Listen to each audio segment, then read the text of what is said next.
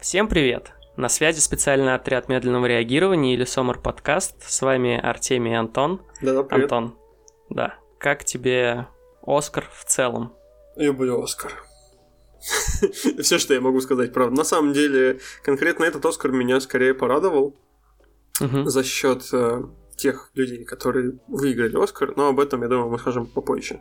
А вот церемонию я не смотрел. Да, ну сегодня мы как раз обсудим Оскар и все такое, и все к нему присоединяемое. И так как эти все фильмы вышли некоторые давно, некоторые достаточно давно, поэтому все эти фильмы мы будем обсуждать со спойлерами. Если что-то не смотрели, пропускайте. Ссылки все на тайм-коды. Почему я назвал это ссылки, не знаю, но тайм-коды будут в- внизу. Ссылки в описании. Вот, Ну, работает на самом деле просто как ссылки. Ну да. Ну, кстати, я удивился, на Apple подкастах э, нет, они не кликабельные. Это прям очень странно. Ну, в общем, да, тайм-коды будут внизу, поэтому перематывайте, если не хотите словить спойлеров, а если хотите услышать, что мы думаем о фильмах, то да, мы это обсудим со спойлерами. И если с чем-то не согласны, прям смело нам пишите в группу ВК или И- еще да, где-нибудь да. в комментариях оставляйте комментарии. Главное, мы пишите. это мы это будем рады обсудить. Все Да. так. Ну, с церемонии, я начнем с церемонии. Я в этом году смотрел церемонию, и это было очень странно. Я смотрел церемонию с э, ОККО, с Мгм. русским переводом, и там были два переводчика, мужчина и женщина, и по тому, как женщины переводят, даже есть несколько видео с ее сборок лучших переводов. Э, Это выглядело буквально так. Женщина-звезда что-нибудь говорит, говорит, говорит. В это время, что говорит переводчица, она мямлет. «Ой-ой-ой, ой, Ну, э, ну, она говорит, ну, ну, как бы это сказать. И в итоге один раз я даже засек, и там вышло на 50 секунд. Она не говорила ничего, а потом просто продолжила с того момента, где сейчас говорит звезда, и просто кусок вот так вот вырезан и отправлен. А, но это еще ничего. А, Были очень классные ребята в студии сидели.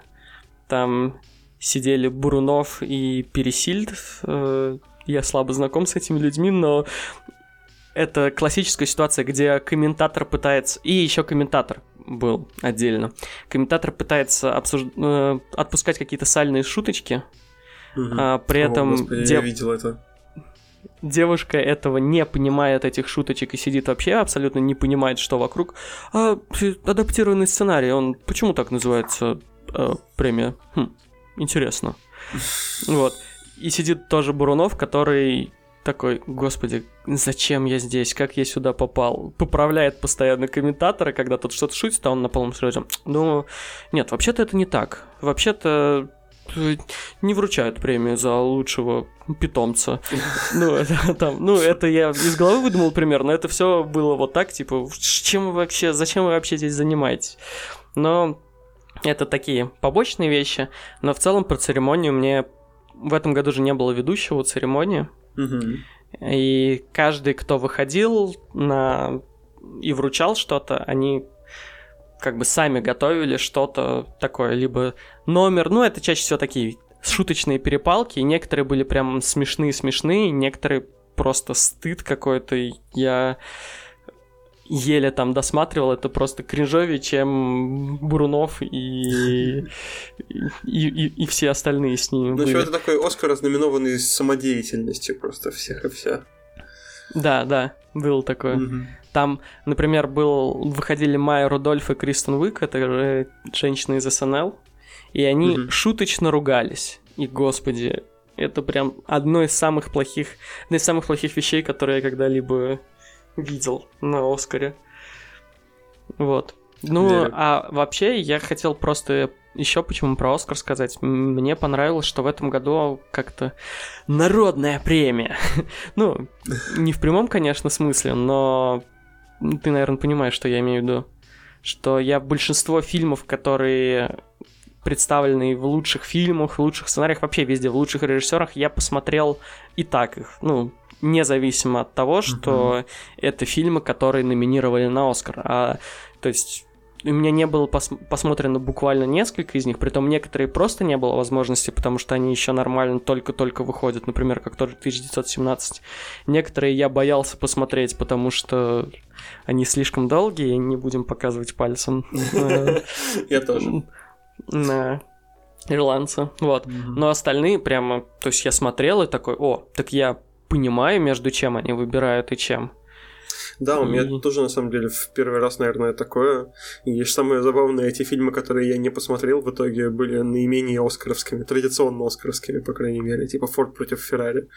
Он как раз звучит абсолютно как э, какой-то летний такой, ну, не боевичок, но Блокбастер, где Форд реально бьется на кулаках с Феррари, кто кого.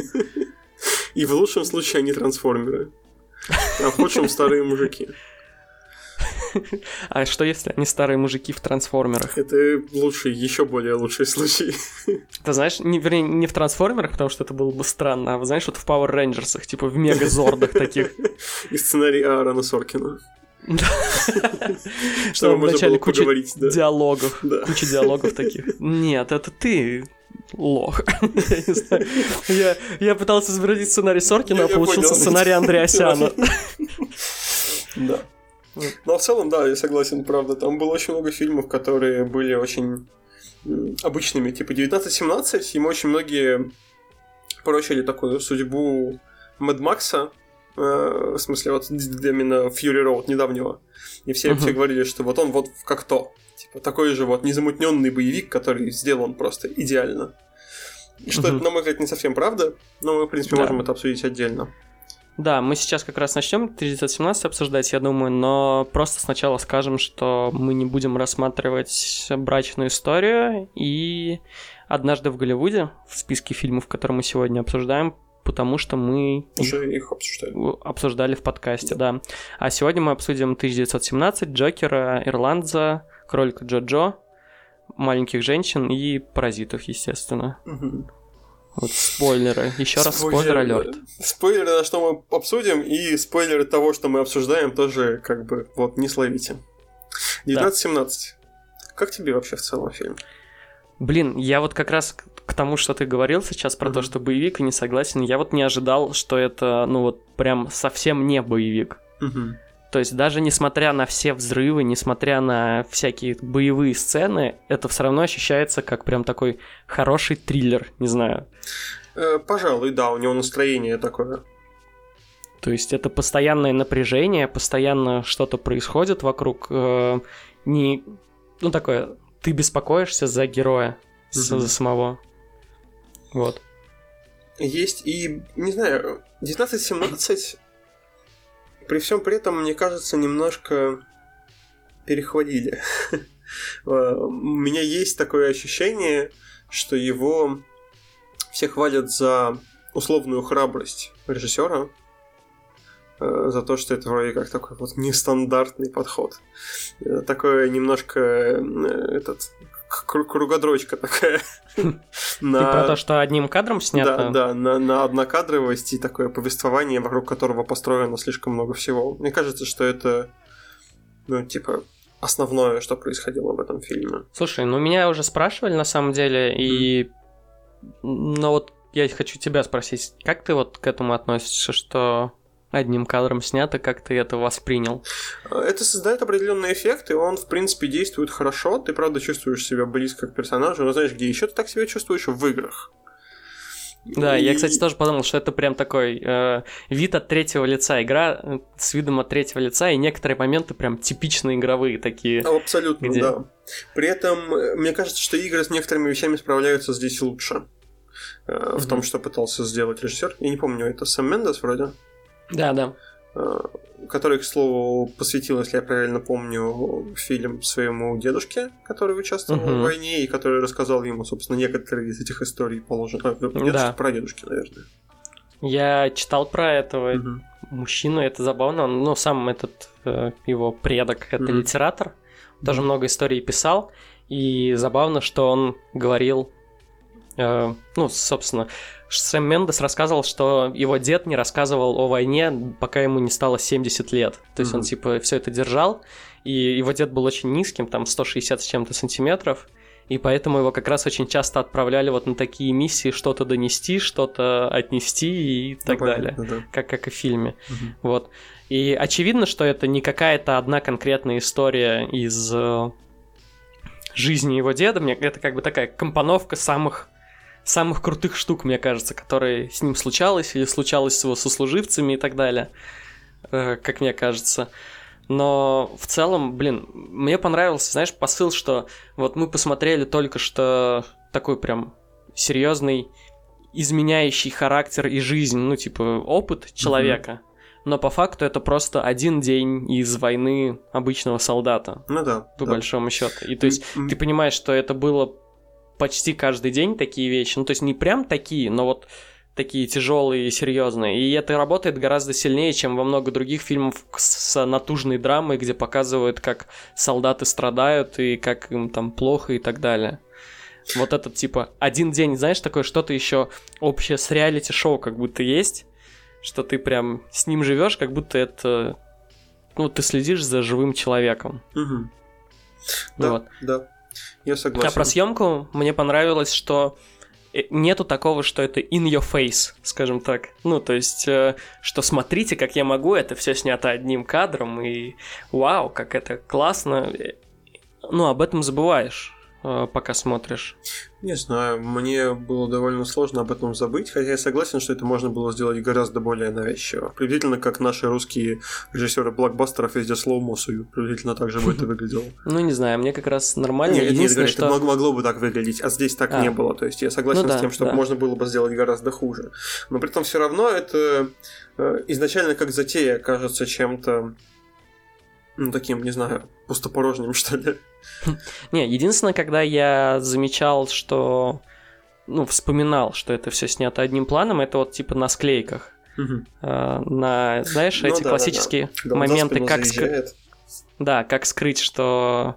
Что, типа, мы склеили два кадра, про про прокрутить камеру через какую-то статичную вещь, типа там э, окоп или еще что-то, где нет людей, где нет движущихся каких-то э, частей и так далее. Mm-hmm. И то есть вот я такой, а, ну вот этот вот пролет, понятно зачем, точно, тут же все одним кадром снято, но все равно круто. Мне, yeah. мне понравился, то есть я военные фильмы в целом не люблю, но, как я сказал, тут, во-первых, очень мало общего с военным фильмом. Это, то есть, ну, мне прям триллеры вспомнилось. То есть, когда ты следишь за человеком, и тебе страшно от того, в какой, как он из этой ситуации выберется, из конкретной, в которой он оказался.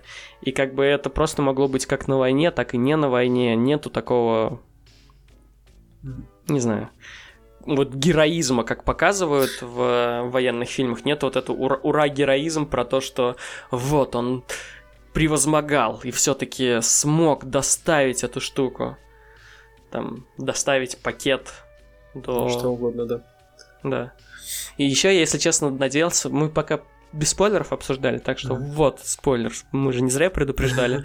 Я, если честно, как раз думал, что вот этот вот героизм и самопожертвование, все такое, как-нибудь э, вернется из начальной ситуации, где он сначала руку повредил, mm-hmm. а потом эту руку типа в труп оп- а, опустил. Да. А, я думал, что это, знаешь, вернется, что вот у него там гангрена начнется, ему придется там руку рубить или еще что-то, это как-то будет очень все выглядеть, но слава богу нет. А у меня, кстати, вот именно с этим хм. возникли небольшие проблемы, потому что мне кажется, что в целом очень много событий в фильме, хотел сказать, в игре, построены вокруг таких вот ресурсов, как будто бы, да, то, что он повреждает руку, то, что он э, отдает э, свои запасы матери француженки, э, ну, которая с ребенком. Ну, не она не мать, в смысле, она скорее. Угу. Ну, ты понял. Да, Спойлеры. да, ну просто женщина. Да. Которая присматривает за ребенком.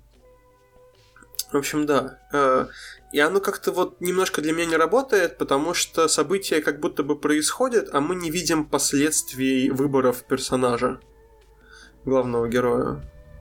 Возможно, угу. это потому, что этот фильм слишком сильно воспринимается как игра. Ты хочешь увидеть здесь какую-то интерактивность, как будто бы Слушай, у меня были прям абсолютно такие же мысли, и когда он, когда он повредил руку, и когда он передал продукты, что я думал, так, это вот э, игра, если была, то вот он руку повредил, значит, он в будущем не сможет что-то этой рукой сделать, mm-hmm. как до чего-то достать.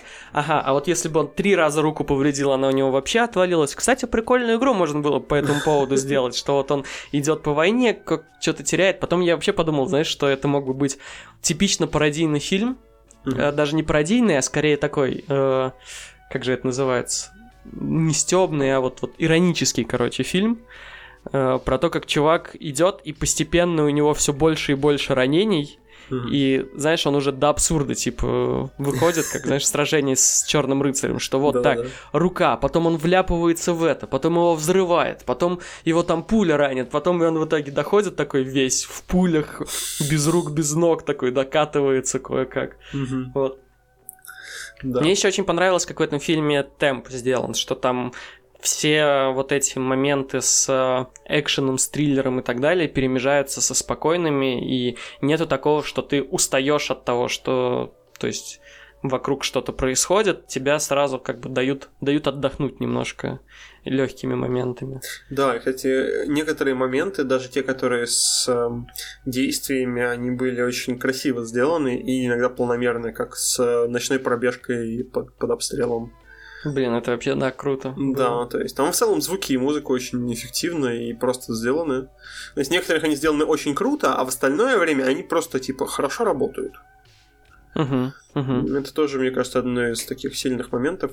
А еще мне очень понравилась небольшая деталь с тем, что у них, эм, если ты, возможно, тоже вдруг заметил, э, у них э, известность актера напрямую зависит от его ранга персонажа, которого он играет. Ну, то есть генерал был Колин Фёрд. Да, типа полковник э, Камбербэтч. Лейтенанту можно отдать тому чуваку из «Игры престолов». Не, ну слушай, но Марк Стронг все-таки не самый ну, Марк Стронг тоже чувак. был, ну, типа, он не полковник, но он майор, по-моему, капитан, а, капитаном окей. он был, то есть, типа, все равно старше. Э, то есть, да, но, типа, сейчас чуть менее популярный, чем Камбербэтч. Ну да, да, согласен. Ну, то есть, да, у них такое прям... Мне кажется, что это было специально сделано, это забавно. К слову, к слову, к слову, ты про звук говорил, mm-hmm. но 1917 как раз и взял Оскар за лучший звук. Ну да, да, вполне вот. заслуженно, наверное. За, звук, за звук или за музыку? За звук. Угу. Честно говоря, не помню, кто уже взял за музыку. За музыку... Джокер, может быть. Ему прочили все. Нет, за, за музыку конкретно, типа за саундтрек ты mm-hmm, имеешь в виду? Да. За саундтрек э, Наверное, да. Сейчас.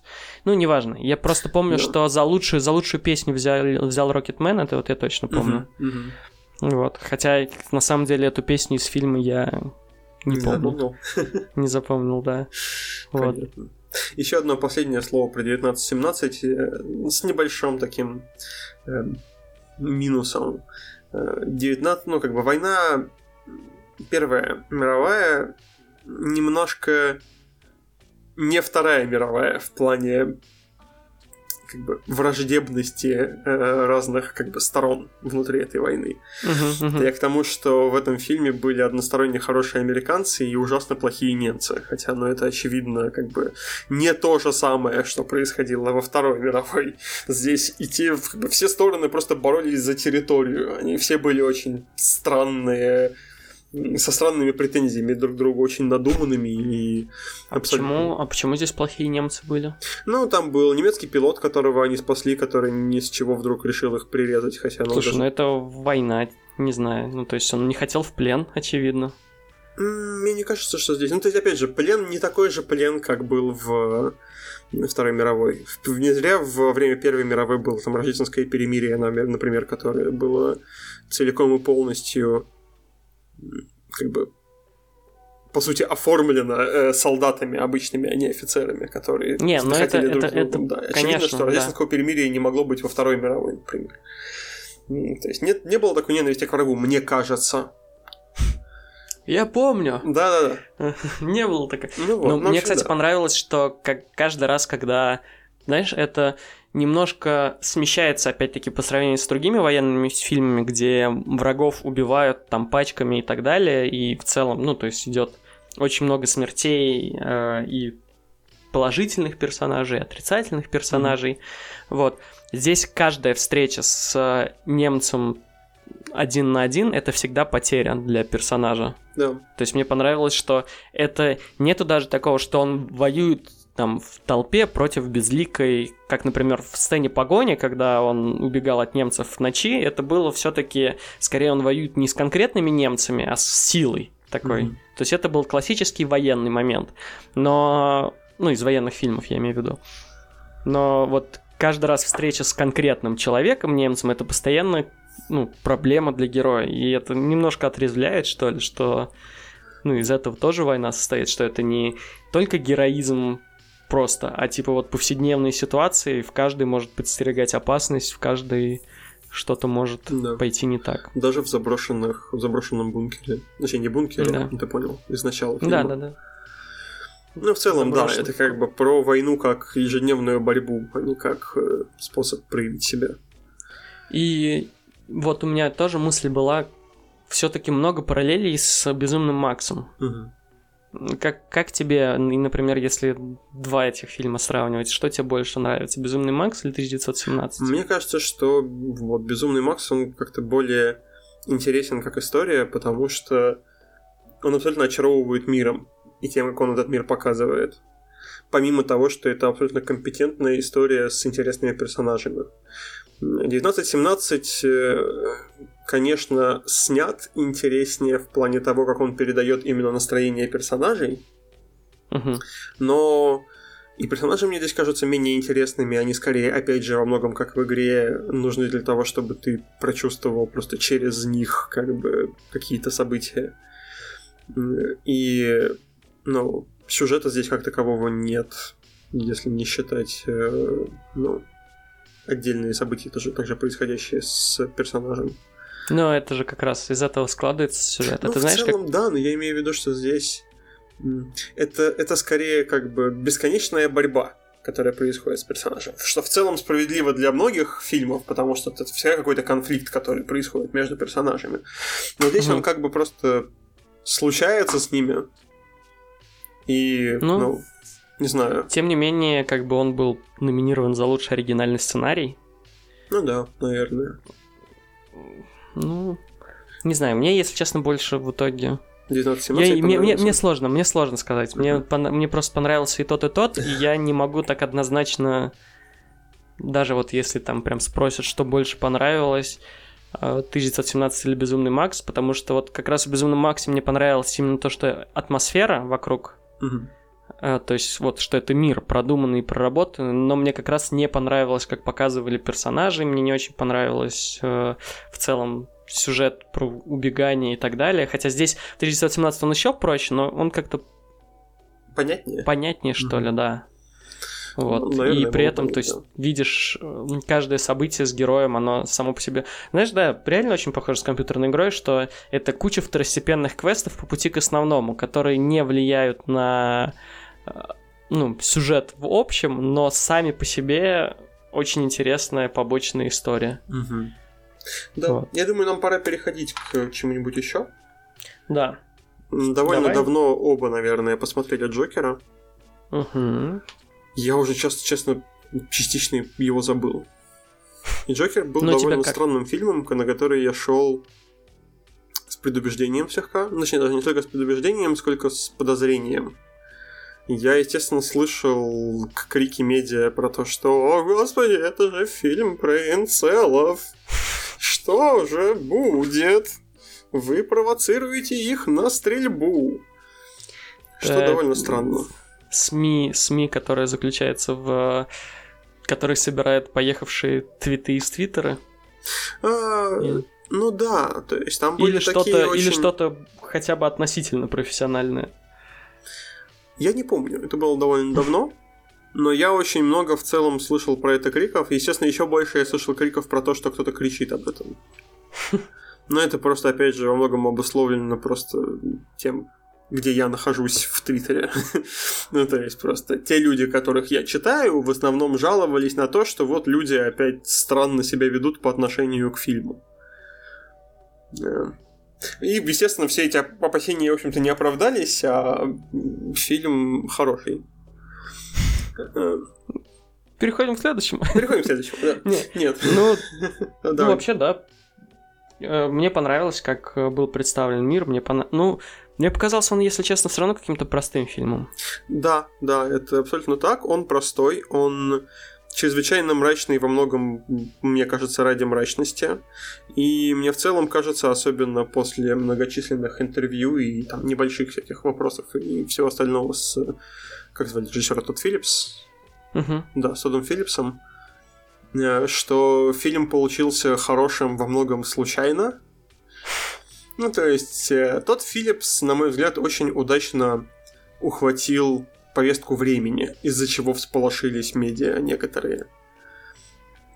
Особенно те, которые пытаются апеллировать к м, меньшинствам или к э, феминистским, или, в общем, к условно таким либерально-прогрессивным гражданам.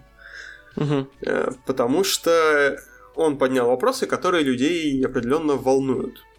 Он их попытался как бы комплексно включи- включить в то, что происходит с главным героем, но как-то вот так все это дело скомпоновал, что эти вопросы там остались в фильме, они типа поднимаются, Не отвечены. на них никто не отвечает при этом, Мгм. а в итоге главный герой просто поехавший психопат.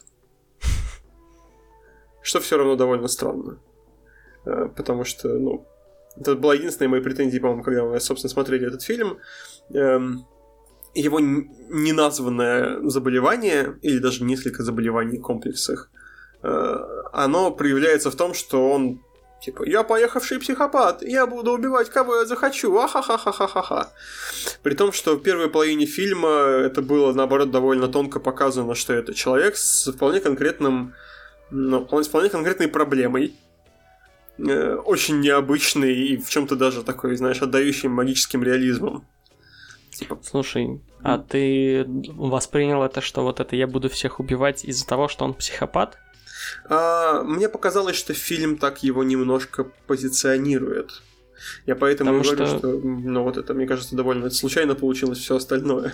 Мне скорее показалось как раз-таки, знаешь, что это история... Вот он, ну, он не психопат, у него психические расстройства какие-то, да? Мгм. И это просто то, из-за чего он ломается. Ну, то есть, э, знаешь, как есть же много фильмов про то, как сломавшийся герой его все в конец задалбывает, он берет пушку и идет всех убивать. А, да, и это не помогает нам в, ну, типа, как это сказать? В целом, да, я согласен, это определенно показано так, что у него есть какие-то проблемы, которые приводят к срыву. Мгм. Хотя, блин, мы же все равно можем это со спойлерами обсуждать, что я юлю тут. Э, Да, нам определенно показывают, что, значит, у него э, дело не в том, что он сам по себе имеет какие-то заболевания, а в том, что кто-то закрыл э, значит, эту благотворительную программу, которая, по которой ему были положены лекарства. И лекарства он больше получать оттуда не может. И то, что у него нет нормальной работы, и он работает там, где получится, и другие работы его не берут. И, в общем, комплекс всяких разных э, событий, которые с ним происходят, приводит к тому, что он срывается как бы и все еще едет катушкой. Ну, то есть катухой. Ну, Как- просто, да. просто да, из-за того, что из-за того, что у него и так были психические расстройства, скажем так, срыв у него ну, сильнее, чем у обычных людей. Ну, вот, Я это наверное, воспринял так. Не знаю. Мне, ну, то есть, это так и должно быть показано, но мне кажется, что это все еще делает э, больше плохого для настоящих людей с настоящими заболеваниями, чем хорошего. Типа, Нет, вот, видите? конечно, вопросов нет, но Мгм. просто, а почему фильм должен в целом делать для них что-то хорошее? Ну, то есть, я, конечно, понимаю, что, ну, то есть, мне жалко людей этих и так далее, но ведь в целом этот фильм не позиционировал себя как что-то, что изменит ваше отношение в положительную сторону. А, нет, дело Я- не в э, изменении отношений в положительную сторону, а в том, чтобы не создавать э, фальшивый страх перед э, психическими заболеваниями. Ну, то есть, никто, естественно, не обязан делать что-то для других людей. Но Нет. если ты рассматриваешь... если ты создаешь персонажа с психическим заболеванием в своем любом произведении, то будь добр, как бы, ну, пусть даже оно вымышленное, наделить его человеческими чертами, а не сводить в конце концов к тому, что он безумный психопат. Псих. Да. Мгм.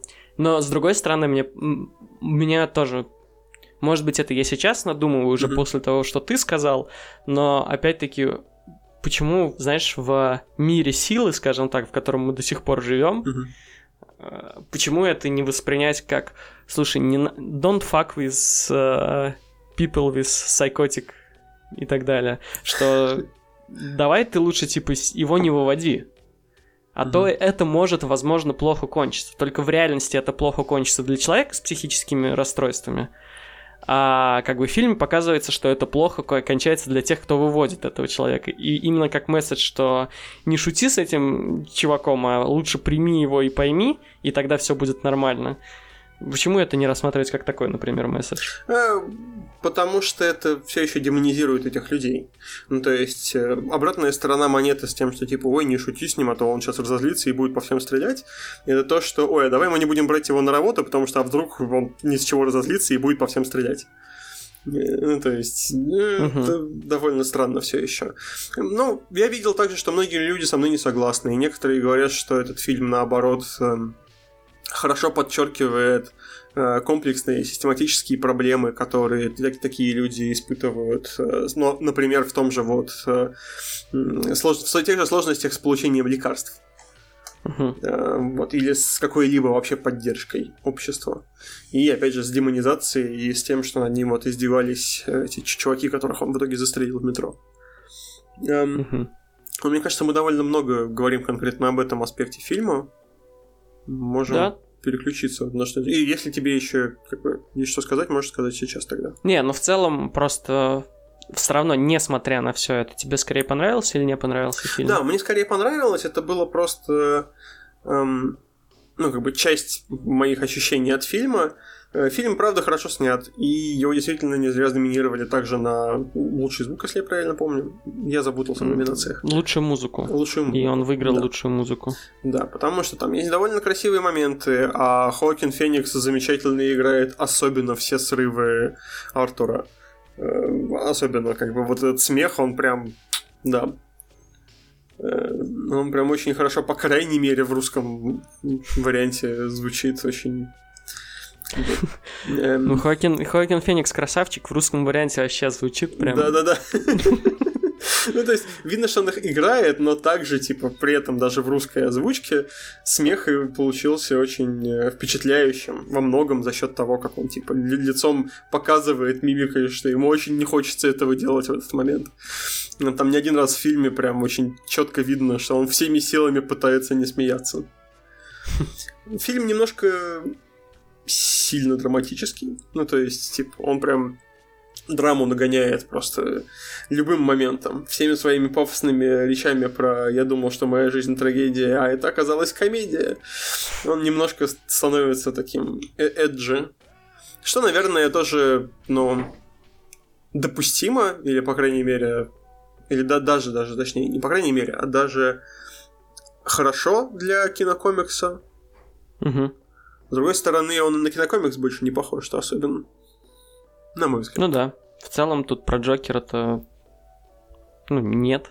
В целом, сколько давно смотрели, у меня лично мысли довольно скомканные, но если ты продолжишь, я, возможно, смогу тоже что-то ну, включить свое. Да нет, я просто хотел заключить, что это хороший фильм, но мне немножко испортило ожидание, Просто я его смотрел не прямо сразу, как он вышел, а там через неделю, через две, когда стало выходить куча там теорий на ютубе, куча всякого описания и СПГС на Reddit, что вот это все не так просто, как кажется и так далее.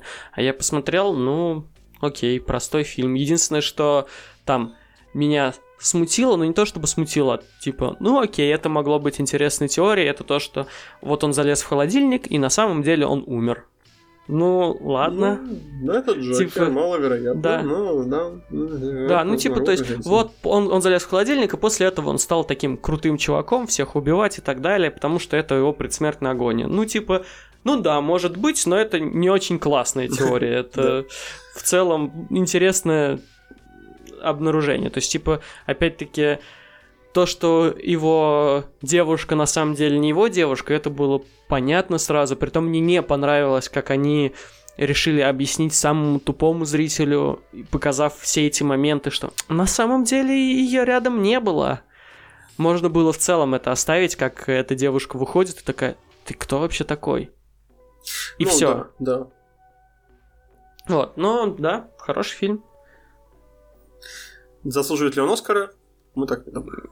Ну, Хакин Феникс, да? Хакин Феникс, да, определенно. Фильм Все нет. остальное в меньшей степени. Окей, давай посмотрим тогда на что-нибудь, что мы смотрели совсем недавно. Да, дальше можно поговорить про ирландца. А, Пока мы начнем обсуждать фильм, у меня есть очень классная история про то, как я... Про то, насколько он большой, сам по себе этот фильм. Потому что у меня было такое, что я поехал в универ его перед тем, как э, скачал его себе в Netflix на телефон, все, еду в универ, смотрю, потом еду обратно из универа, тоже смотрю, посмотрел немножко дома, потом поехал еще встретиться с друзьями, вернулся домой, ну и встретился с друзьями тоже, пока я ехал туда, тоже смотрел, вернулся домой, на следующий день просыпаюсь, думаю, ну, надо досмотреть фильм. Вот, и я включаю, а там еще 2.10. И я такой, хм, интересно. И это в целом необычное ощущение, когда ты по ну, по своим воспоминаниям в голове думаешь, окей, я уже посмотрел полнометражный, притом достаточно большой фильм, потому что, ну, час сорок это уже, типа, ну, нормальный полнометражный фильм.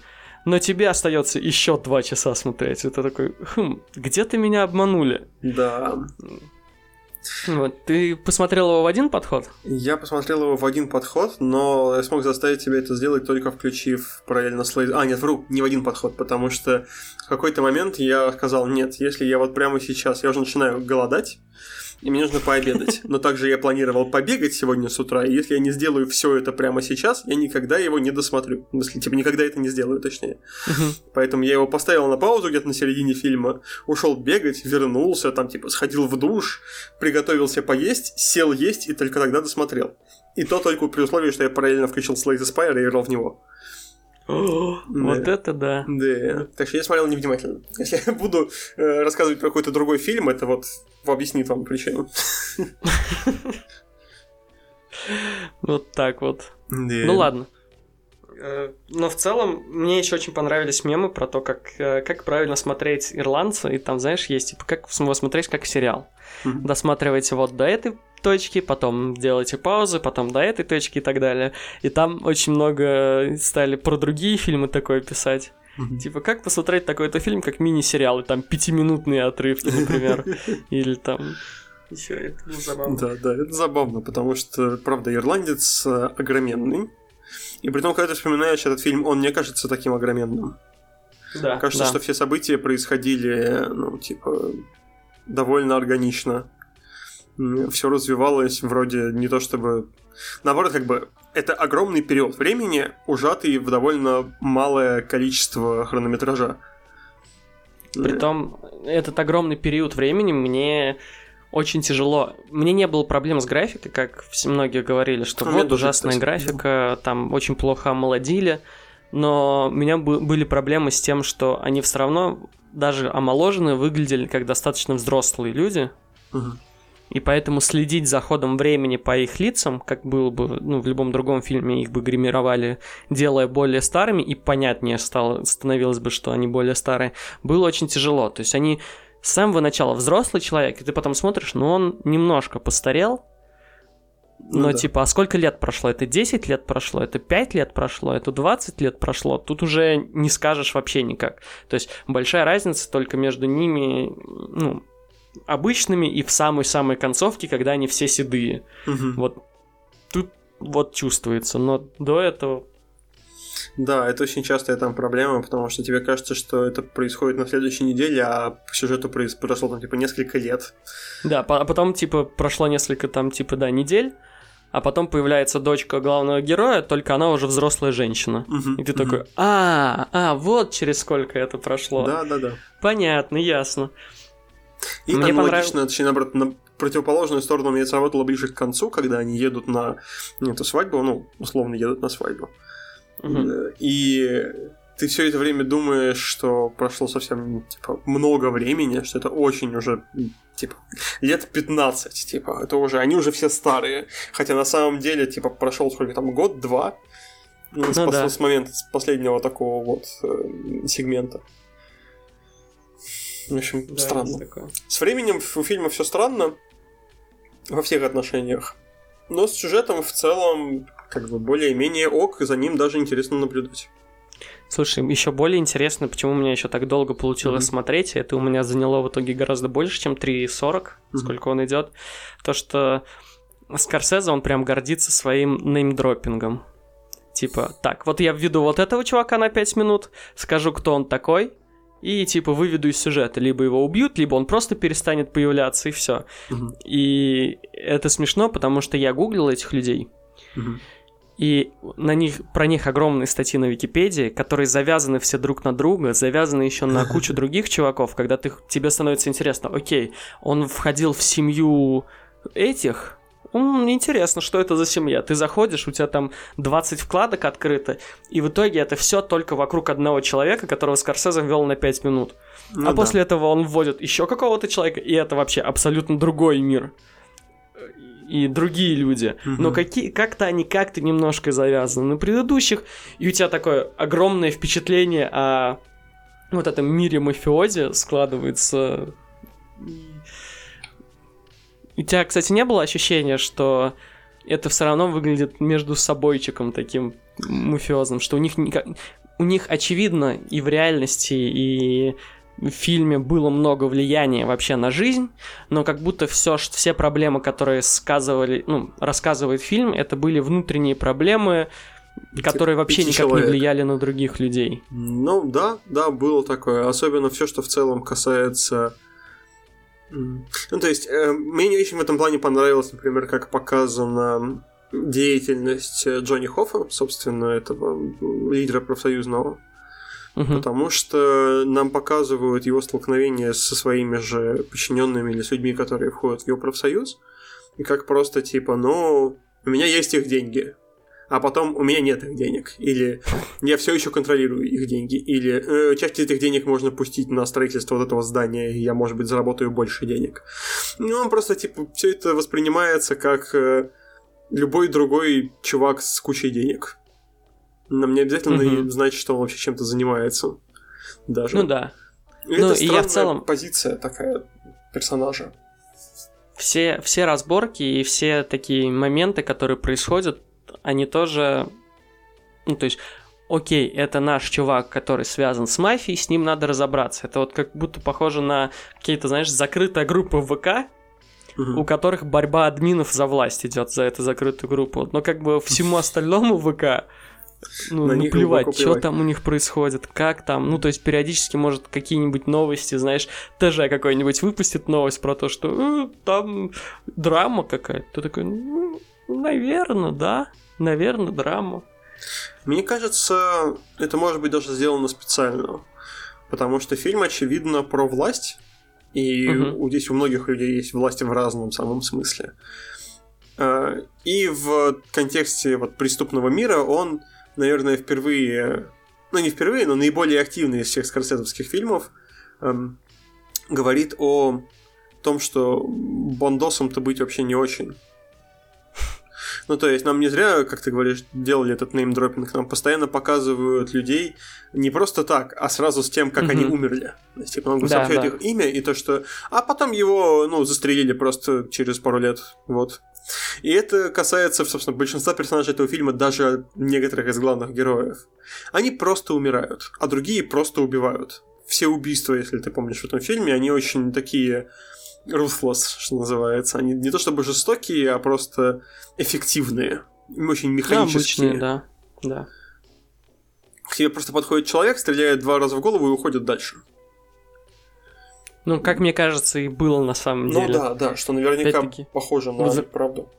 Возвращаясь к этому, у меня Google, видимо, подсмотрел, что я на вкладке перехожу про мафиози и стал мне советовать миллионы видео, при том с одним и тем же чуваком, и mm-hmm. от разных изданий про то, как он смотрит и оценивает мафиозные фильмы, мафиозные игры и mm-hmm.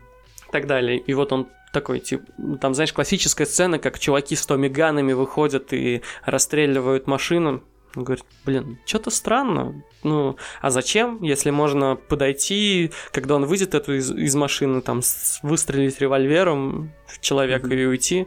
В чем, в чем суть? Зачем так много людей? Чем больше людей об этом знает, тем больше шансов, что кто-то расскажет ему. Mm-hmm. И он такой хвалит. Ну, вот это похоже на правду. Единственное, что мне понравилось про Хоффа, он сказал, что это было не так. Ну, я знаю, кто его убил, но точно не он.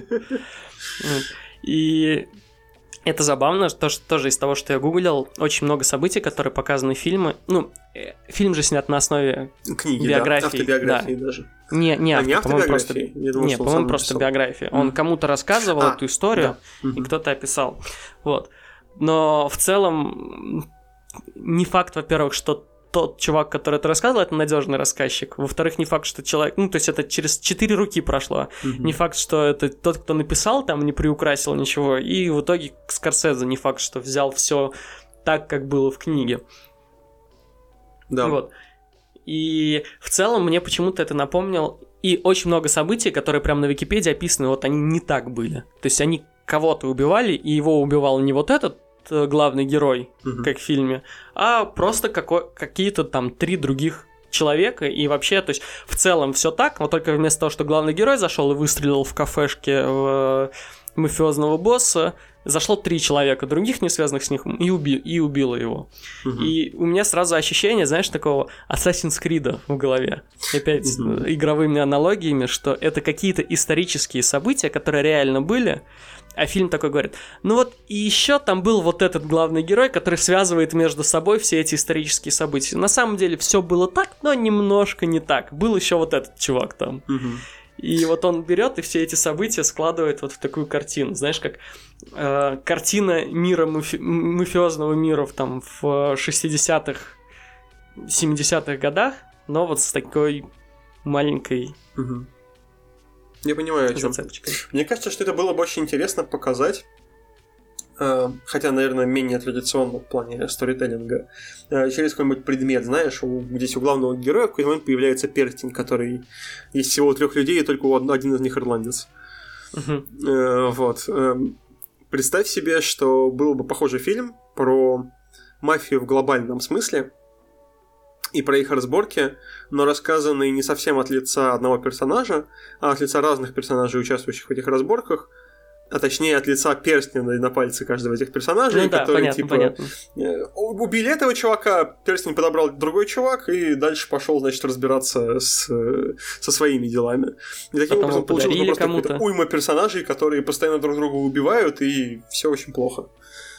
Но по факту Здесь же фильм примерно про это. Ну да. Только вместо перстня живой человек. Да, да. Ну вот. Единственное, что, что фильм вот из такой из такого калейдоскопа в итоге превращается в историю про Хоффу угу. э, ко второй половине. И как бы это такой отдельно два фильма. Один это становление героя, и второй фильм про как герой жил с другим влиятельным человеком и как это все завершилось. Угу. Ну, в целом, как бы я видел такую интерпретацию эм, этих событий, что фильм во многом про верность и про да. слепое следование, э, ну, типа, каким-то своим кодексам или принципам, которые никому не нужны при этом. А, и кстати, то, что... про слепое следование я не очень понял. Вот, э, объясню, в чем дело. Эм, главный герой э, единственный раз испытывает какую-то... Ну, он даже говорит об этом в конце. Единственный раз испытывает какой-то стыд за убийство человека, э, когда убивает Хофу, собственно. Потому что... Не потому что ему его жалко. Он до этого знал тоже людей, которых он убивал. А угу. потому что он и ему был верен в какой-то момент. То есть здесь произошло столкновение его желания быть полезным, которое проявилось, впервые появилось на войне. Слушай, а тебе не кажется, что ему стыдно не за это, там, по-моему, он даже когда со священником общался, а за, за тот звонок, который он должен был позвонить и врать по поводу того, что это не... Он ничего не знает, что с ним произошло, он ну, же... возможно. Единственное, о чем он не стал рассказывать священнику, как... Угу. Как в фильме показывается. Ну да, мне кажется. Но это явно связано, как бы. Опять же, мне кажется, что это связано не только с личностью э, конкретного человека и, типа, симпатии к нему, сколько в том, ну, точнее, как раз наоборот, с тем, что, типа, ему лично был Хоффа симпатичен, э, и он был, как бы, ему тоже верен в какой-то момент, пока не произошла такая вот коллизия интересов внутри него самого. Угу. И он должен был выбрать чью-то сторону. Но поскольку у кого-то власти больше, чем у кого-то другого, он, собственно, Хоффа устранил. При том, что Хоффа был единственным человеком, который как раз, ну, перестал играть по правилам мафии в этой во всей кутерьме в фильме. За что и был убит.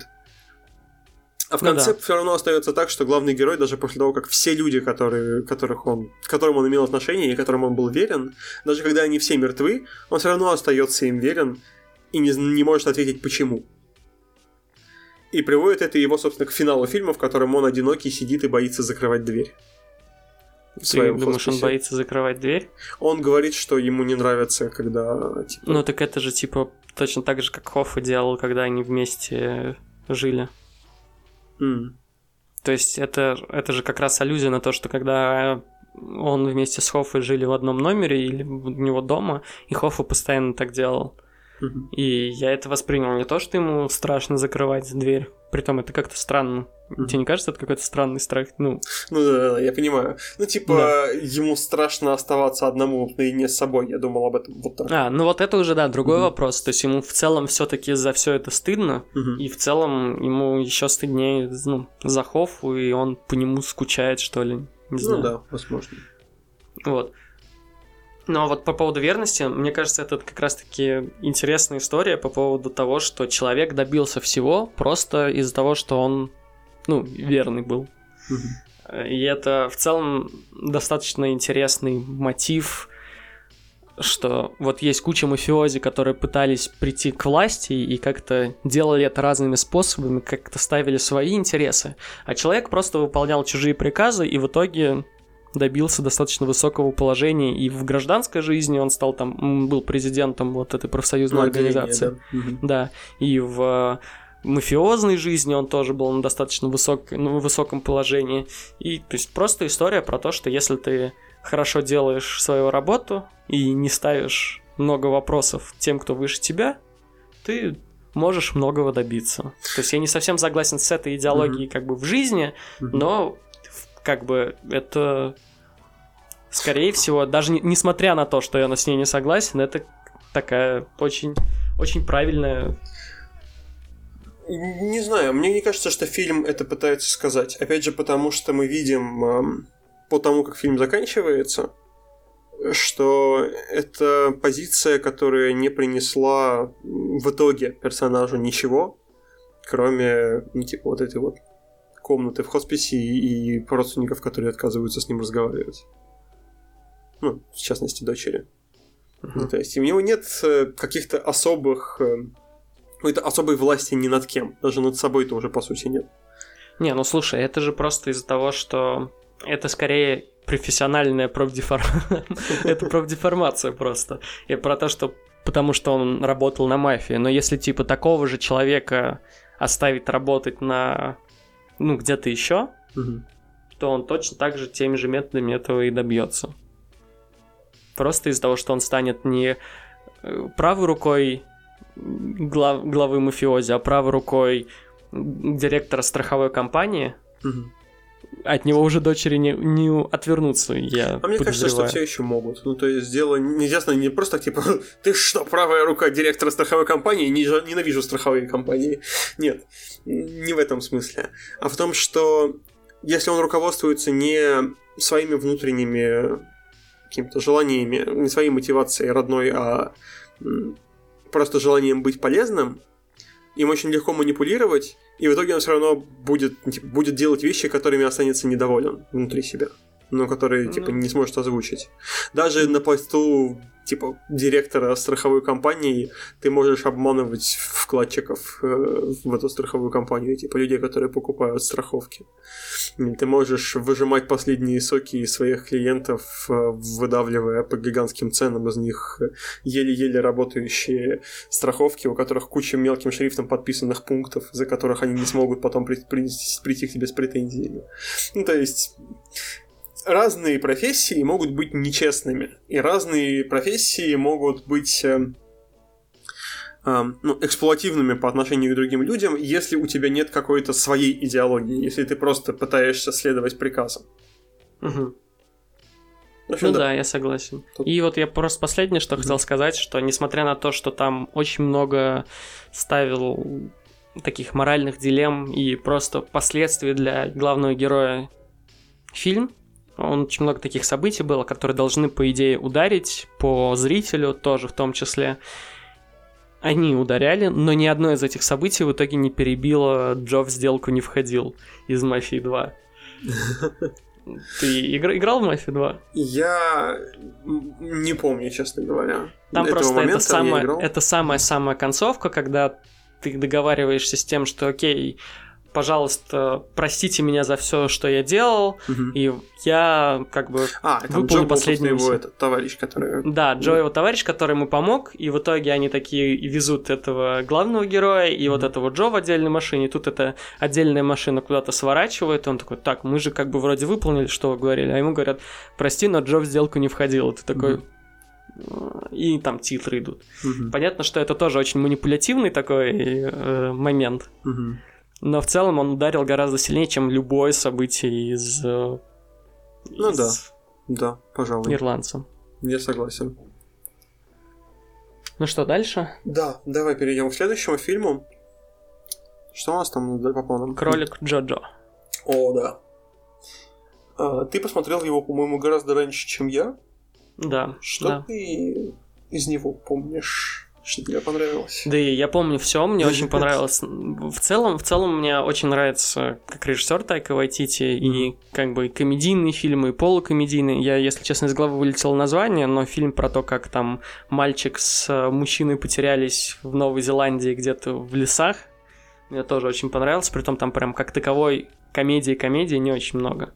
Mm-hmm. Вот. Мне очень нравится работа со сценарием и с моментами. Например, в этом фильме момент, где все здороваются Хайль Гитлер друг с другом, да, это очень смешно. Или про то, как девочка, при том, она сама еще достаточно маленькая, но подросток осаживает ребенка по поводу его идеологии и так далее, тоже это очень смешно. Но мне больше всего понравилось сразу, с места в спойлеры, угу. про то, как они построили сцену смерти матери главного героя. О, да, да, она была такая. Это, это первая, наверное, серия за очень долгое время, момент, точнее, за очень сцену, за очень долгое время, когда я прям эм, что называется, прям было слышно, как мы вздохнули в комнате, когда с Настей смотрели фильм, когда мы такие, значит, смотрим, смотрим, смотрим, появляется этот кадр, и мы такие, да. Это впервые и за вот очень долгое время. Мне скорее даже понравилось не то, как это представлено, а то, насколько, опять-таки, тут не знаю, параллель с 1917, то, насколько не давят на это в фильме. То mm-hmm. есть они показывают события, но не пытаются из тебя выжать э, эмоции. Ты сам должен испытать эти эмоции. Если ты их испытываешь, ты испытываешь. Если нет, то вот тебе э, фотографии с домами, которыми безмолвно наблюдает за всей этой картиной. Ну, не фотографии, как бы кадры. Mm-hmm. Вот. То есть не было такого, что вот он увидел, потом после этого нужно показать, как он поплачет, включить грустную музыку. Ничего такого в фильме нет. Это событие, оно на него повлияло, повлияло на зрителя, но его никак не форсирует дальше. Ну, Мне вот это очень понравилось. Угу. А еще я стал замечать э, такие дома здесь в Мюнхене, на которые я раньше не обращал внимания. Сейчас я периодически делаю фотки. О, дом похожий, про, ну, как в фильме, что вот он наблюдает. Я не замечал, что он наблюдает так угу. своими чердачными окнами. Да, да. Но в целом очень много находчивых таких было моментов, собственно, как вот с городом, который видит э, преступления фашистов и, и просто смотрит на них. Собственно, как эти угу. дома, которые смотрят на повешенных. Вот. Ну, то есть, в целом фильм, на мой взгляд, он очень сильно про дерадикализацию. Ну, очевидно, mm что это типа основной момент. Потому что у нас есть очень радикализованный мальчик, который пусть по-своему, но очевидно верит в фашистскую пропаганду. И со временем он типа перестает в нее верить. Но мне очень нравится, как Тайка Вайтити ставит этот конфликт ближе к концу, потому что ближе к концу мальчику нормально, в принципе, сосуществовать с еврейской девочкой в одном доме. Угу. Но он говорит последнюю штуку. Типа, сосуществовать недостаточно.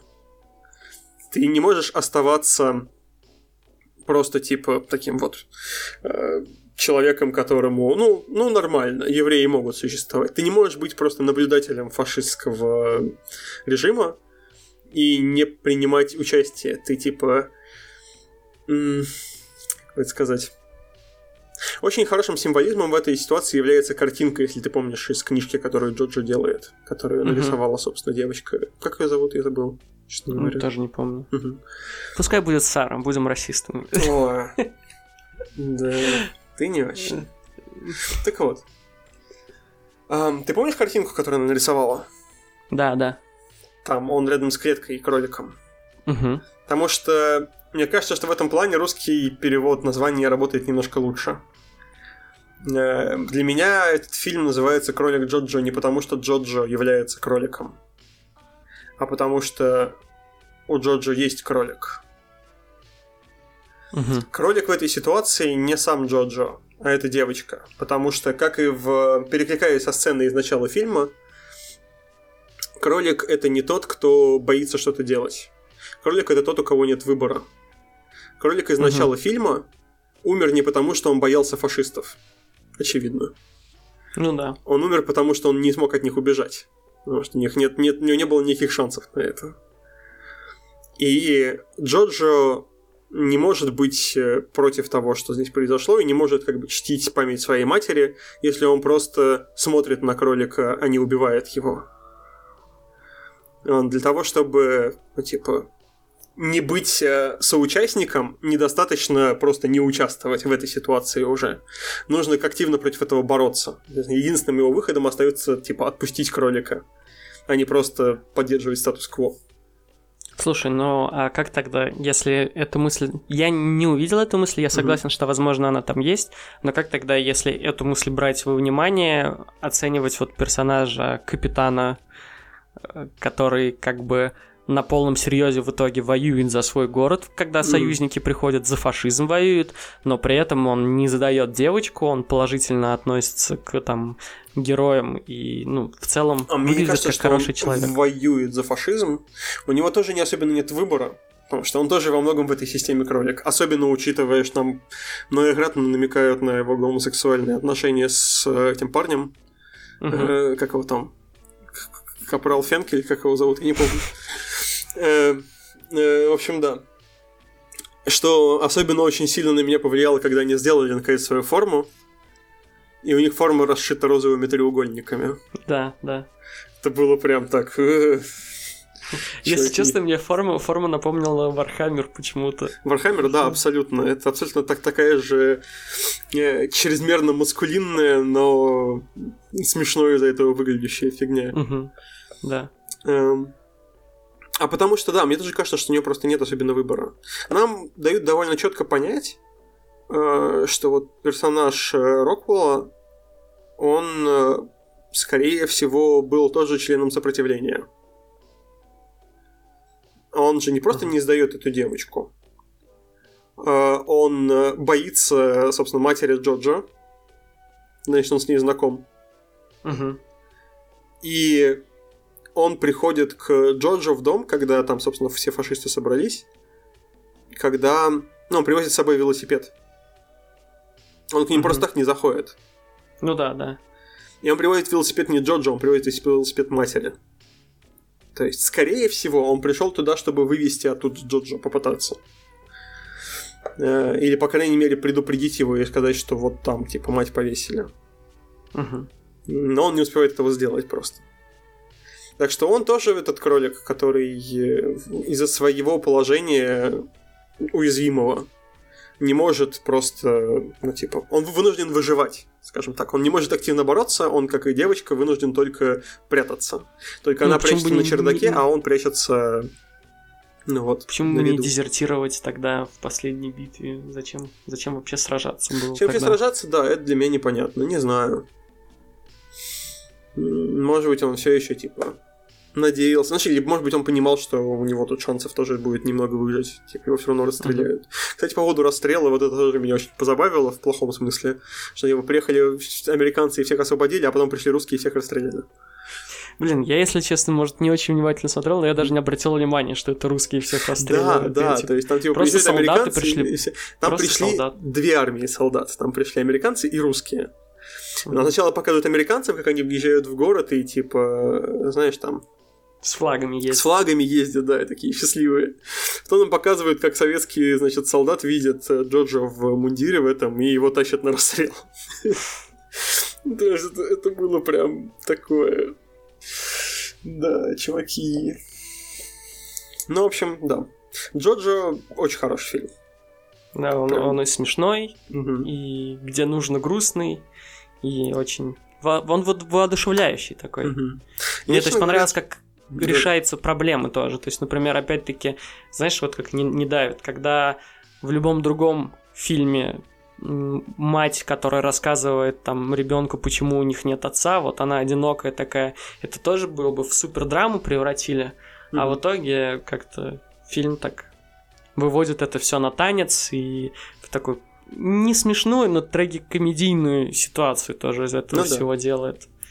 И он, он легкий очень фильм, mm-hmm. и при этом рассказывающий тяжелую историю. Это как-то такие две взаимоисключающих, но не в случае этого фильма. Как, да. собственно, и сам комедийный Гитлер как идея. К слову, я думал, что Гитлера будет гораздо больше. Да, я тоже. Но его было вот достаточно. Мне понравилось то, что, в общем, в удаленных сценах есть момент, где показывается воображаемого друга Геринга. Угу что у мальчика был воображаемый друг Геринг, но из-за того, что он перестал в него верить, он такой полностью раздолбанный. У него там mm-hmm. слюна капает изо рта, у него там китель рваный, mm-hmm. и он там, да нет, я все еще классный, там, типа, пытается такой, не-не-не, и на Гитлера смотрит, такой, да, типа, это, блин, идиот какой-то, давай, погнали тусить, типа, вот. Ну, и мне понравилось, что это сделано, ну, показывает, скажем так, исключительность Гитлера в этом плане, что это вот так не просто, что ребенку нужен какой-то воображаемый друг из тех людей, которые восхваляют, а это вот конкретный идол, и он идол, ну, вот для этого мальчика. Угу. Как, как должна выглядеть комната мальчика? Да-да-да-да-да. Ну, в общем, фильм клевый, всем смотреть, если вы не смотрели. Да. С другой стороны, вы уже нас не слушаете, если вы не смотрели, потому что мы предупреждали про спойлеры. Ну, может, кто-то и не планировал смотреть, решил послушать. Ну, тогда да. можете уже не смотреть, мы все проспойлерили. Но, как говорится, notable participants у нас перед главным фильмом. Да, да. Что ты вообще думаешь по поводу... Хотя, знаешь что, давай эм, чуть-чуть попозже мы обсудим, что ты думаешь по лучшего фильма. Сейчас я расскажу. Не, я именно про маленьких женщин имел в виду, да. что типа это... Я эм. просто сразу скажу, что его посмотрел только Антон. Я честно пытался его смотреть, но в итоге через 15 минут я такой, нет, извините, я не могу смотреть. Я понял, что, возможно, у меня какая-то нелюбовь к костюмированным историческим фильмам, но я прям... То есть у меня не было такого, что ой, что это такое показывают, ой, фу, невозможно смотреть. Я такой, блин, господи, как же скучно. И все, и просто перестал. Возможно, там что-то дальше развивается, но... Да, там развивается, и я, честно говоря, маленьким женщинам тоже относился довольно предубедительно сначала, потому что их, в свою очередь, начинала читать Настя, которая как раз любит всякие исторические штуки. Э, и он ей показался скучным книга я имею в виду. Um, и, в общем, да, я ожидал, что я умру. Э, прям там, в кино. Но, к счастью, я сходил в кино, из которого я не мог выйти просто так. Деньги уплочены, сиди до конца. Кстати, возможно, это вот причину. Я смотрел из mm-hmm. дома, и поэтому, ну, как бы все ну, выключил. Да. А если бы я бы в кино, может быть, я бы даже еще и mm-hmm. посмотрел. Да. Но, к слову, маленькие женщины смотрятся невероятно легко. И во многом, мне кажется, это заслуга очень хорошей адаптации. Э, я не смотрел все фильмы из лучшего адаптированного сценария, но, по крайней мере, мне кажется, что маленькие женщины в этом пошли дальше и лучше, чем кролик Джоджа. потому uh-huh. что в книге это просто очень довольно, ну, довольно большой период времени описывается, который ну, так линейно развивается вплоть до конца. Ну, такой, такой эпос немножко, но в викторианском стиле. А, а в, ну, тоже как в викторианском, потому что это все-таки не Англия, а Америка, условно. Эм... Викторианский скорее про время. Да, кстати, тоже, наверное, нет, там же гражданская война. Ну, значит, просто ты все, сказал все соврал, фигню. да, просто, просто, да, да, все так.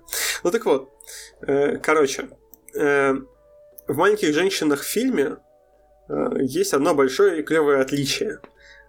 Две временные линии, которые развиваются параллельно.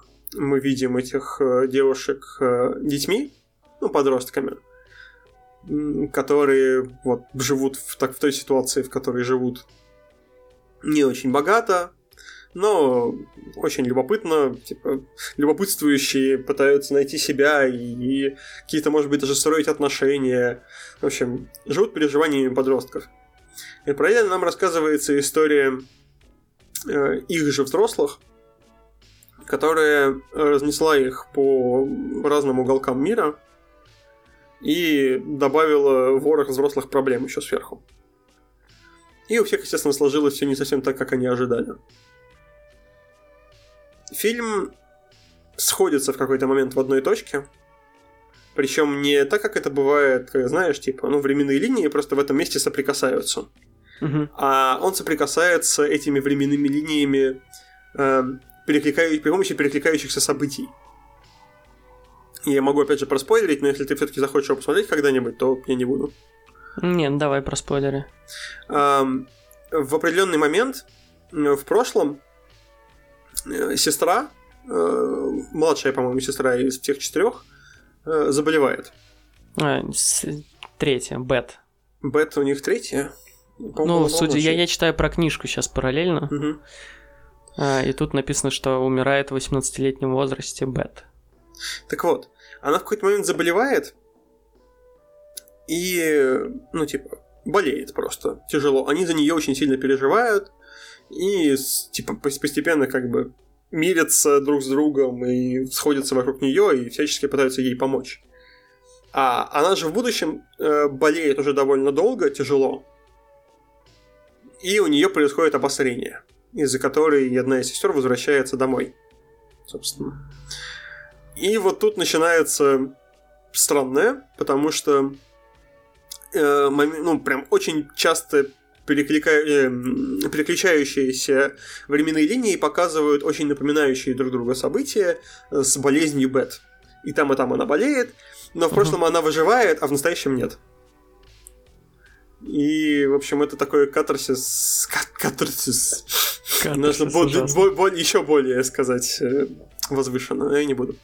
Э, в общем, да, это такой я скорее потому, что ты из-за ударения возмутился. Нет. Ну, из-за ударения тоже, но типа я специально это сделал. Эм, все, все так буду объяснять теперь. Эм, нет, тут просто дело в том, что это в целом довольно непривычно, мне кажется, как прием убивать одного из главных персонажей вот в таком виде, особенно в такой вот э, миленькой, значит, драмеди про женщин которая, казалось бы, должна быть про... Опять же, если мы вспоминаем традиционные такие штуки, то скорее про их какие-то переживания и про становление, возможно. Но нет, здесь это вот буквально типа они сталкиваются со смертью, и им приходится с этим как-то мириться. И это является сразу таким вот центром эмоционального фильма, после которого происходит развязка, такая очень не знаю, сглаживающее немного все, все, все происходящее. И оно из-за этого получается одновременно очень... Эм, как бы так сказать... Оно очень эмоциональное и очень, мне кажется, я говорил уже это слово сегодня, человеколюбивое. Uh-huh тебе хочется переживать этим девочкам и потом женщинам, и ты понимаешь все их проблемы одновременно, потому что тебе параллельно показывают эти перекликающиеся сегменты из их прошлого и настоящего.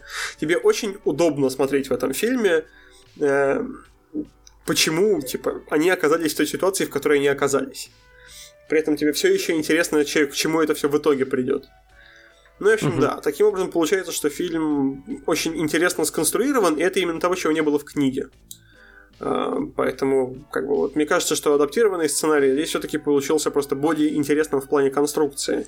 Я уверен, что книга гораздо тяжелее читается. Настя, когда вышла из кино, сказала, что книга, в принципе, гораздо хуже. Опять же, потому что она ее читала. А, но, да, если вы все-таки все еще сомневаетесь, и вам кажется, что это такая вот э, драма э, скостюмированная, историческая, которая будет безумно скучной, она ну, мне не показалось скучной вообще, но для вас, по крайней мере, может быть, перестанет быть скучной спустя небольшое количество времени. Не, немножко не добил. Да, то есть, возможно, Тима просто немножко не досмотрел. Ну, ну, я ладно. советовал бы всем посмотреть.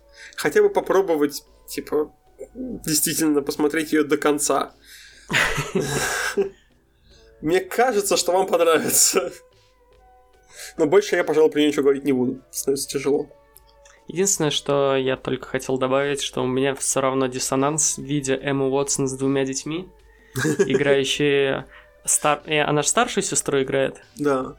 Да, играющую старшую сестру, притом там же Сирша Ронан, которая выглядит не сильно младше ее, угу. играет ее более младшую сестру. И ты ну, такой, к слову, Сирша Ронан как раз очень хорошо именно в этом фильме перевоплощается, мне кажется, из молодой версии в более старую, потому что другие персонажи, они в целом, ну, типа, не очень удачно, на мой взгляд, э, показывают разницу. Uh-huh. А у Сир Шарона, мне кажется, получается хорошо. Как раз вот этот момент. Так что с ней как раз вообще вопросов не возникло. Эмма Уотсон всегда выглядит, да, молодой, и она даже взрослом, во взрослом возрасте кажется тоже, типа, одной из младших сестер. Ее правда ну, странно Но... видеть с детьми и мужем. Собственно, Серж Ролан единственную и номинировали ну, на да. лучшую Ну, это, правда, скорее просто главный персонаж. Максимально а, близкая окей. к главному персонажу из тех, что у них там есть. Угу. Вот. Эм, по поводу лучших фильмов. Что да. ты думаешь, все-таки должно было взять эту титул? А, конечно, Форд против Феррари. Этот Махач, да, тот самый. Да. Тот, в том виде, в котором мы его придумали, естественно. Да, да, да, конечно, не тот фильм, который на самом деле, потому что мы не для вот этот... Блин, реально, а вот что было бы, если бы Соркин писал сценарий к фильмам про трансформеров? Меха-аниме от Соркина. Да. Ну, это, в принципе, Евангелион, так что. Слушай, если мы выбираем из тех фильмов, которые номинированы, то я больше всего сомневаюсь между паразитами и брачной историей. Вот да, честно, мне паразиты явно понравились больше, хотя брачная история была очень эмоциональная и тоже максимально близкая мне такая история брачная. Брачная. Да, не, у меня нет таких проблем, как брачной истории, но это все еще было, правда, очень, очень прочувствовано как-то. При этом, мне кажется, как фильм сложнее, но я вот абсолютно пришел к тому же выводу. То есть я выбирал бы между паразитами и брачной историей, и, скорее всего, выбрал бы паразитов. Угу. Почему, ну, типа, почему тебе паразиты показались э, достойными этого? Если честно, потому что это самое необычное кино из а. всех. То есть мне скорее, ну, удивило вот это, удивило смешение жанров. Оно mm-hmm. не оно не какое-то прям удивительное по сравнению вообще со всем кинематографом. Но, mm-hmm. как я сказал, по сравнению со всеми фильмами, которые были номинированы, mm-hmm. все остальные все-таки чуть более, ну, они все жанровые очень. Ну да, да. И они по законам жанра. Единственное, что однажды в Голливуде немножко ну, тоже, ну, да, да, я согласен. Однажды не, не жанровая. Сложно, сложно... Ну, у него есть свой жанр, называется фильм Тарантино. да. Притом его многие обвиняют, что это совсем не похоже на Тарантино. Вот. Но в целом вот поэтому «Обрачная история» просто сам факт того, что это фильм, жанр, который я вообще не люблю, а он мне понравился, ну, для меня многом говорит, и я такой, ну, наверное, это, наверное, прям супер хороший фильм получается в этом жанре. Да. Вот. Я скорее согласен с этим. Паразиты, правда, самые необычные. Дело, мне кажется, даже не в смешении жанров, а в том, что он он, как, как, как говорит персонаж, э, собственно, из фильма, все так метафорично. Ну, я, у меня не так много по этому поводу мыслей, потому что я его смотрел прям совсем давно. Вот как он победил на Канском фестивале, а это май, конец мая. Ого. Вот, и я, ну, как бы я не сразу после этого его посмотрел, но вот типа летом. Поэтому у меня прям много, много мыслей я не, не скажу, но интересно, что, что ты можешь рассказать, почему он тебе понравился и как. Да, я, честно говоря, тоже жил в «Паразиты» с эм, абсолютно четким представлением, что это фильм, который внезапно меняется в середине фильма по жанру, что оказалось не совсем так, на мой взгляд. Угу. Потому что, ну, там, безусловно, есть э, как бы момент, который э, немножко переключает наше внимание с одной проблемы на другую, но для меня он как раз кажется очень цельным, хотя и разным по настроению. Все, мне кажется, уже все сказали по поводу паразитов. Единственное, что мне прям до сих пор меня безумно радует в этом фильме, и что тоже очень сильно повлияло на мой выбор его как лучшего фильма, то, что я до сих пор, спустя сколько, три недели, наверное, может быть, две, не помню точно, после его просмотра постоянно нахожу какие-то новые факты про всякие штуки внутри фильма. Ну, ну знаешь, например. как многие любят постить про там линии, которые разделяют персонажей богатых а, и бедных. Окей. Угу. Типа операторские всякие ну, штуки. Да, да, да. А потом еще неожиданный взгляд на то, почему у них сын у семейства этих э, паков э, заинтересован именно в индейцах.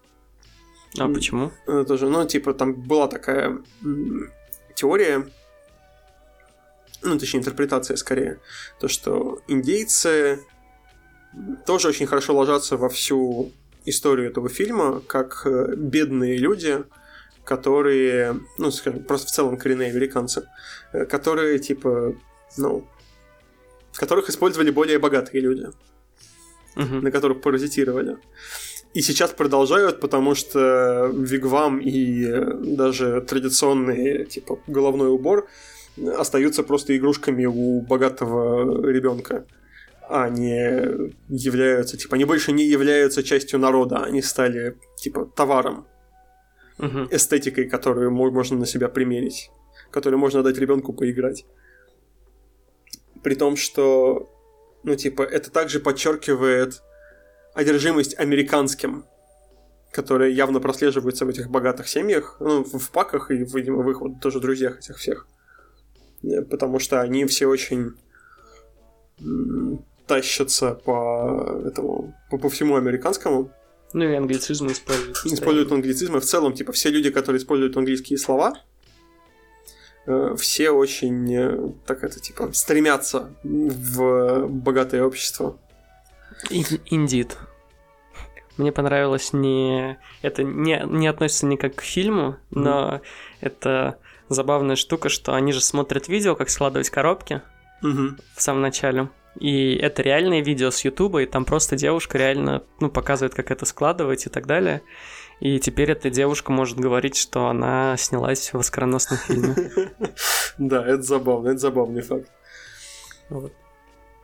Дело в том, что «Паразиты» очень такие рассусоленный фильм уже. Про него сказали все, что только могли, на мой взгляд.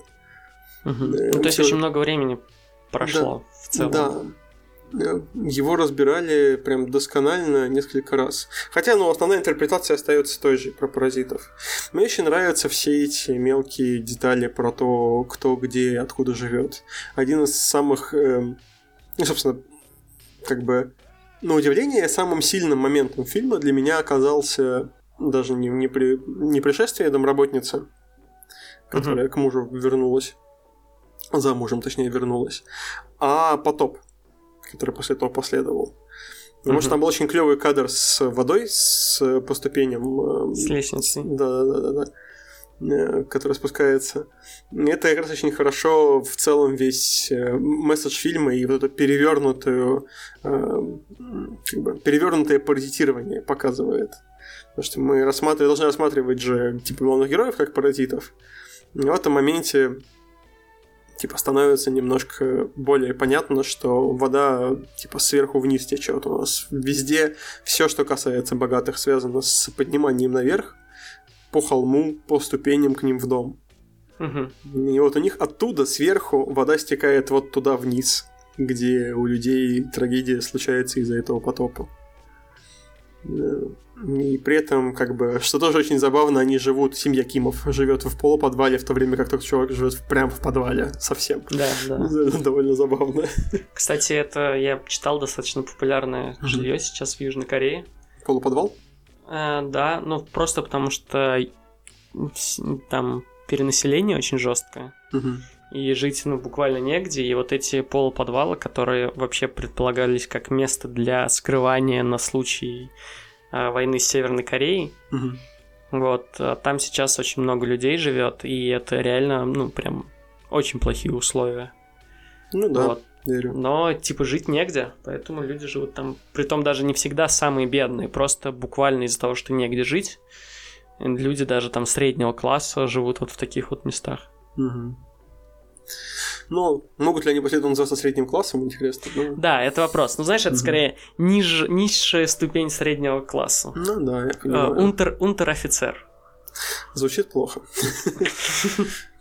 Э, забавляет то, что По Джон Хо, Пон Джон Хо, пардон, э, думал об этом фильме как о сугубо корейском, и потом пришел и взял главную награду, и не только ее. И в целом очень радовался, что фильм нашел отклик.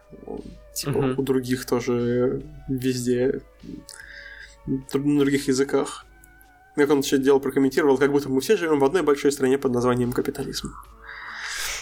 Да, так что да. В общем, год был клевый для Оскара. Мне нравится, да. безусловно, весь этот подъем левых, левацких фильмов явно. Мы же в итоге решили в разогреве, что левацких тут только два. Ну, да, но это больше, чем ноль, который бывает обычно. Что ж. Что ж, да? Э, заливацкие фильмы. Не, ну да, мне, мне понравился в этом году Оскар, мне все было фильмы Кстати, не два, потому что есть же еще Кролик Джорджа. Тоже, ну... Я знаю, что ты его определяешь в правые, но в другую сторону. Он правый. Он против леваков, против ну, да. фашистов, значит правый. Да-да-да. Так, так работает политический компас, все верно. Ну, они же как раз работают так. Буквально. Нет. Ну, ладно. Если ты не правый, значит ты левый или центрист. Ладно, да. А в политику не будем заходить. Да, я просто говорил про то, что реально очень классные фильмы Оскар. Мне понравилось, что в этом году это фильмы когда выбирали Оскар, я реально мог болеть, а не смотреть что-то ради Оскара один из пяти. И такой, о, очень классный фильм, ему было прикольно получить mm-hmm. Оскар. Но с другой стороны, у меня, например, не было в этом году ни одного фильма, который на меня бы также... Ну, не то чтобы на меня повлиял, а такие же впечатления оставил, как, например, какой-нибудь в центре внимания, который Spotlight был. Там mm-hmm. я прям на окончании сидел с открытым ртом и такой, вау, вот это фильм. Не помню, в каком году он был на Оскар. Я помню, что я посмотрел его ну, уже довольно много времени после Оскара. Угу. Явно не в том году и не в следующем, может быть, даже. Я его досмотрел до Оскара и тоже болел, но это, знаешь, было нечестное боление, когда ты посмотрел один или два фильма из всего пула и такой, ну, угу. да, я посмотрел этот фильм. С другой стороны, это примерно как оказалось так, как и выбирают на Оскаре люди, которые выбирают это. Потому что, судя по интервью и по большому ну, по, по этим интервью люди, которые там сидят и выбирают, они очень мало фильмов смотрят в итоге и часто выбирают или друзей, или тот, про который больше в прессе говорят, или еще что-то, что, что-то такое. Или тот, который больше спонсировал Оскар. Ну, типа, там со многими наградами, так что они принимают пожертвования. А. Хм. Финансовые, так что да. Как кто-то говорил про то, что Netflix закидал просто деньгами Оскар в этом году, чтобы ирландцев взяли. Да. Вот. Ну и все равно не выбрали. Но при этом я, я жалею, что не посмотрел его до Оскара, так бы еще бы интереснее было смотреть. Да, да, пожалуй. Вот. Ну, что, на этом все? Да, клевый год. Пишите, Клёвый что по этому поводу всему думаете. Какой у вас фильм лучший и любимый этого года. Наиболее заслуживающий Оскара. Да. Так Если что... Чего. Если с нами не согласны, тоже пишите. Да. Всем пока. Да, давайте. Пока.